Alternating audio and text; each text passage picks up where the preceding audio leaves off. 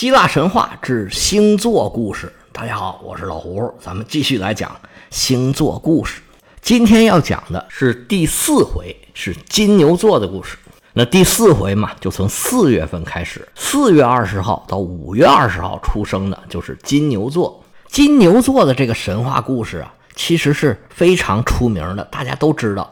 他这个牛啊，就是宙斯变的。劫持了腓尼基公主欧罗巴到欧洲的那头牛，那这个故事不是太简单了吗？那有什么好讲的吗？有这个故事大家都知道啊，咱们就可以继续往上倒，还可以往后讲，把这个故事的世系给讲清楚。您听了我这段啊，就不只知道这一个故事，你就知道这一圈儿什么叫一圈一串的故事，知道希腊神话里面这些人物的来龙去脉了。在金牛座这个故事里呢，男主角当然是宙斯，这女主角大家也都知道是腓尼基公主欧罗巴。那腓尼基公主是欧罗巴，她父亲这个国王又是谁呢？那咱们顺着这个线索就往上倒一倒。这个故事要从很久很久以前说起。话说希腊最早的居民叫佩拉斯吉人，按照希罗多德的说法。希腊有四种人，分别是佩拉斯吉人、亚该亚人、爱奥尼亚人和多利亚人。他们就是按照刚才我说的这个顺序，逐步来到希腊半岛的。关于这个四民之说，我在希腊历史里边和前面的内容讲过了，在这儿我就不展开了。有兴趣您可以找一找听一听。那当后三种人都还没来的时候，在希腊只有佩拉斯吉人。佩拉斯吉人有一个国王叫做伊纳克斯，伊纳克斯有一个女儿，长得非常漂亮，叫做伊俄。按照希腊神话的惯例，如果有一个女儿长得很漂亮，那就肯定要出事儿了。而出事儿的最大的概率就是被神，尤其是被男神给看上了。被男神看上，最大的可能就是被宙斯给看上了。今天就发生了这个事儿。宙斯一看，哎呀，这个伊俄太漂亮了。就化成了一个男人来勾引伊俄，这伊俄非常害怕呀，这谁呀？狂风浪蝶跑这儿来非礼于我，伊俄就赶紧跑。这要真的是一个普通的男人，他跑了也就跑了。但是这是宙斯啊，他跑着跑着就如坠五里云雾。原来啊，宙斯是降下了一朵祥云，对宙斯来说是祥云，对伊俄来说可就是厄运降临了。宙斯用一朵云雾把伊俄给困在里头了，然后就少不了跟伊俄就行了男女之事。他这边刚完事儿，又一个经典套路就又上演了。天后赫拉带着红胳膊箍就过来了，抓小三儿侦缉队又开始行动了。宙斯正在一个云雾里边开心快活，他妻子赫拉就发现呢，享晴博日怎么突然多了一朵云彩呀？就赶紧过去找宙斯。宙斯他当然知道天后赫拉的手段呢，所以夹着小心呢，远远的看见赫拉来了，心想：哎呀，坏事儿了！自己眼看着要被捉奸在床。宙斯急中生智，就把身边的伊俄变成了一只雪白的小母牛。赫拉来到一看，宙斯牵着一头牛，他虽然知道怎么回事儿啊，但是因为没有抓到把柄，他也就不好点破。他问宙斯：“你干嘛来了？”宙斯顾左右而言他啊啊啊！你看，你看这牛漂不漂亮？赫拉那是什么人呢？一眼就看出来怎么回事了。心里话说呀，你不是忽悠我吗？行，我来个将计就计。哎呀，这牛太漂亮了，你把这牛啊送给我吧。宙斯虽然一万个不乐意啊，但是赫拉就在眼前，他也没办法，只能装作满不在乎，说行啊，你喜欢就给你吧。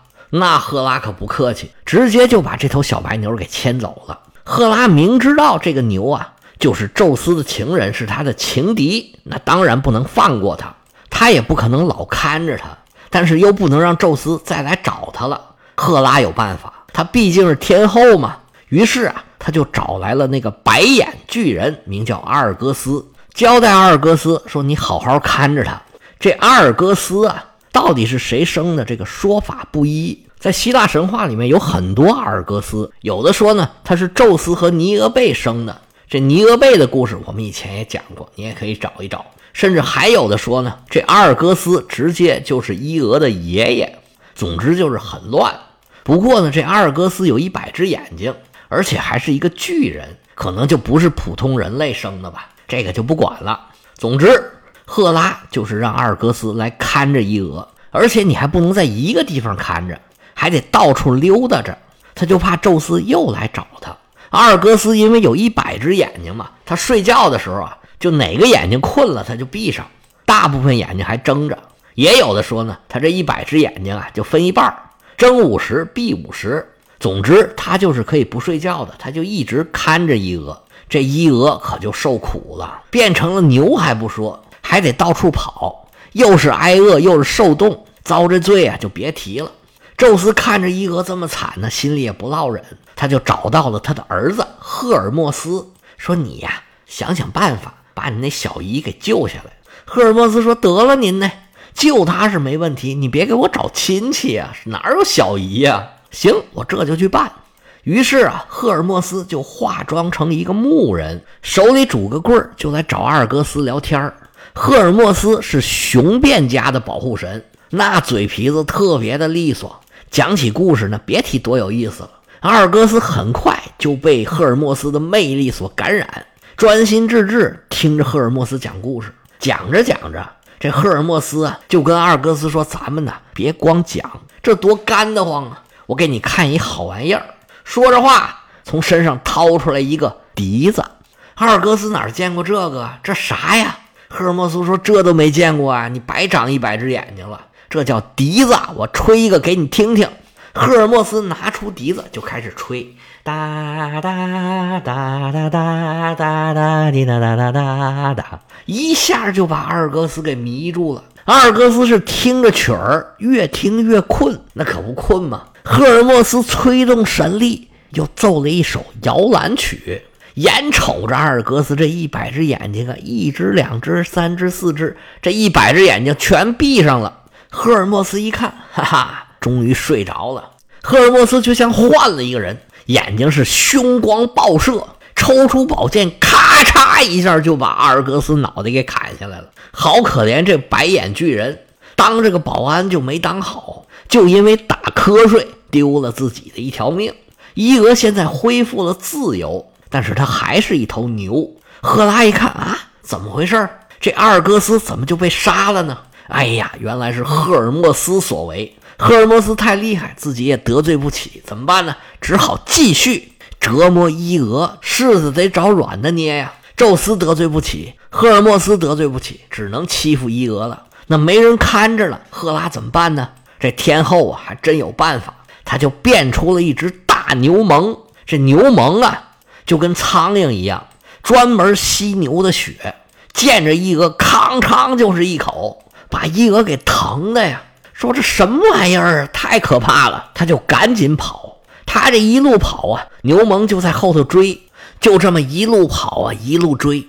伊俄这一跑啊，就再也刹不住了。他走的就是十字军东征的线路，从希腊半岛绕到色雷斯，跨过了博斯普鲁斯海峡，在小亚细亚半岛一路南下，顺着海边跑到了叙利亚、巴勒斯坦，最后啊。跑到埃及，这小母牛实在跑不动了，跪地求饶。赫拉觉得，嗯，也差不多了，就答应宙斯说：“行了，你去啊，把它给恢复人形。”宙斯来到了埃及，见到了这只小母牛，施展法力，把伊俄又变回了原样。伊俄在埃及生了一个儿子，叫做厄帕福斯，他当上了埃及的国王，娶了一个叫孟菲斯的女子。生了一个女儿，叫做利比亚。现在这个利比亚就是用这个名字起的。后来埃及人把他俩都尊为神，伊俄就是伊西斯神，他的儿子厄帕福斯就是荷鲁斯神。当然了，这是希腊人自己说的，这埃及人肯定还有别的说法。那这伊俄讲了半天，那位说他跟金牛座有什么关系吗？他也是牛，那金牛座也是牛，是这个关系吗？那还真不是，跟金牛座有关系的是伊俄的这个孙女儿，也就是厄帕福斯生的这个女儿利比亚。利比亚和波塞冬生了一个儿子，名字叫做阿格诺尔。这阿格诺尔长大了以后，成了腓尼基的国王。他生了一个女儿，叫做欧罗巴。所以在希腊神话里边啊，埃及人、腓尼基人都是希腊人的后代，所以这个便宜占的也是没谁了。这欧罗巴出现了，后面的故事您可能就都知道了。不过我们还是讲一讲吧。欧罗巴从小跟父母生活在一起，天真烂漫，无忧无虑，没事啊就跟小伙伴一起跑出去玩。随着欧罗巴越长越大，小姑娘出落的是亭亭玉立。有一天呢，这欧罗巴就做梦，他梦见世界呀就变成两个女人的模样。这俩人打架干嘛呢？就都想抢他。抢欧罗巴，这俩人呢，一个就跟本地人长得一样，另外一个长相就有点奇怪，而且说话呢也不太听得懂。两个妇女在那儿打架，拉拉扯扯，扯着这欧罗巴，都想让他跟自己走。结果这么一扯，就把欧罗巴给扯醒了。欧罗巴他也没当回事儿啊，但是这梦的寓意就是亚洲和欧洲都在抢欧罗巴。这个被两大洲争夺的小姑娘根本没当回事儿自己出去玩去了。但是她一出来就被宙斯给看上了。宙斯是越看越爱，越看越爱，那怎么办呢？他想直接下去去找欧罗巴，奈何天后赫拉呀看得太紧。宙斯就想了一个主意，他变成了一头公牛。这公牛可不是一般的公牛，长得是又干净又漂亮。他慢慢的。来到了欧罗巴的身边，欧罗巴一看，哎呀，这牛挺好玩，于是就爬到这牛的身上去了。没想到啊，这牛啊就跑起来了，跑了一会儿还下海了，把欧罗巴吓得也不敢动啊，只好坐在牛背上跟着宙斯跑了。宙斯跑到了克里特岛，欧罗巴在克里特岛上为宙斯生了三个儿子，一个叫米诺斯。一个叫拉达曼提斯，还有一个叫萨尔培东。米诺斯和拉达曼提斯后来都成了冥界的判官，还有一个判官也是宙斯的儿子，叫埃阿克斯，他是阿基里斯和大埃阿斯的祖父，就是爷爷。萨尔培东后来成了吕底亚的国王，参加了特洛伊的战争。而欧罗巴的父亲阿格诺尔把女儿给丢了，他非常着急，就让自己的儿子到处去找妹妹。那欧罗巴其中一个最著名的哥哥，就是建立了特拜城的卡德摩斯。你要是对这些故事有兴趣，也可以往前找一找，我以前都讲过。这金牛座的故事就讲的差不多了，还想再多说几句，就是关于那个白眼巨人阿尔戈斯。这 Argos 本意是明亮的、发亮的，英语里边 arg，arg 这个词根就是打希腊语这儿来的。辩论这个 argue。A R G U E，他就用了 arg 闪亮的、明亮的这个词根，这个真理越辩越明嘛，有这层意思。那白银是最亮的，所以被称为 argent，也是用的这个词根。阿根廷这个国家的名儿，它的来源就是白银这个词儿，因为阿根廷本来就盛产白银。阿尔戈斯这故事呢，还有一点后续。赫拉看阿尔戈斯啊死得很可怜，就把他这一百只眼睛。都拿下来放在孔雀翎上，所以孔雀一开屏，哎，就好像有好多眼睛似的。这个眼睛啊，就是阿尔戈斯的那些眼睛。行了，这故事啊，咱们就讲到这儿。明天咱们讲双子座，明天再见。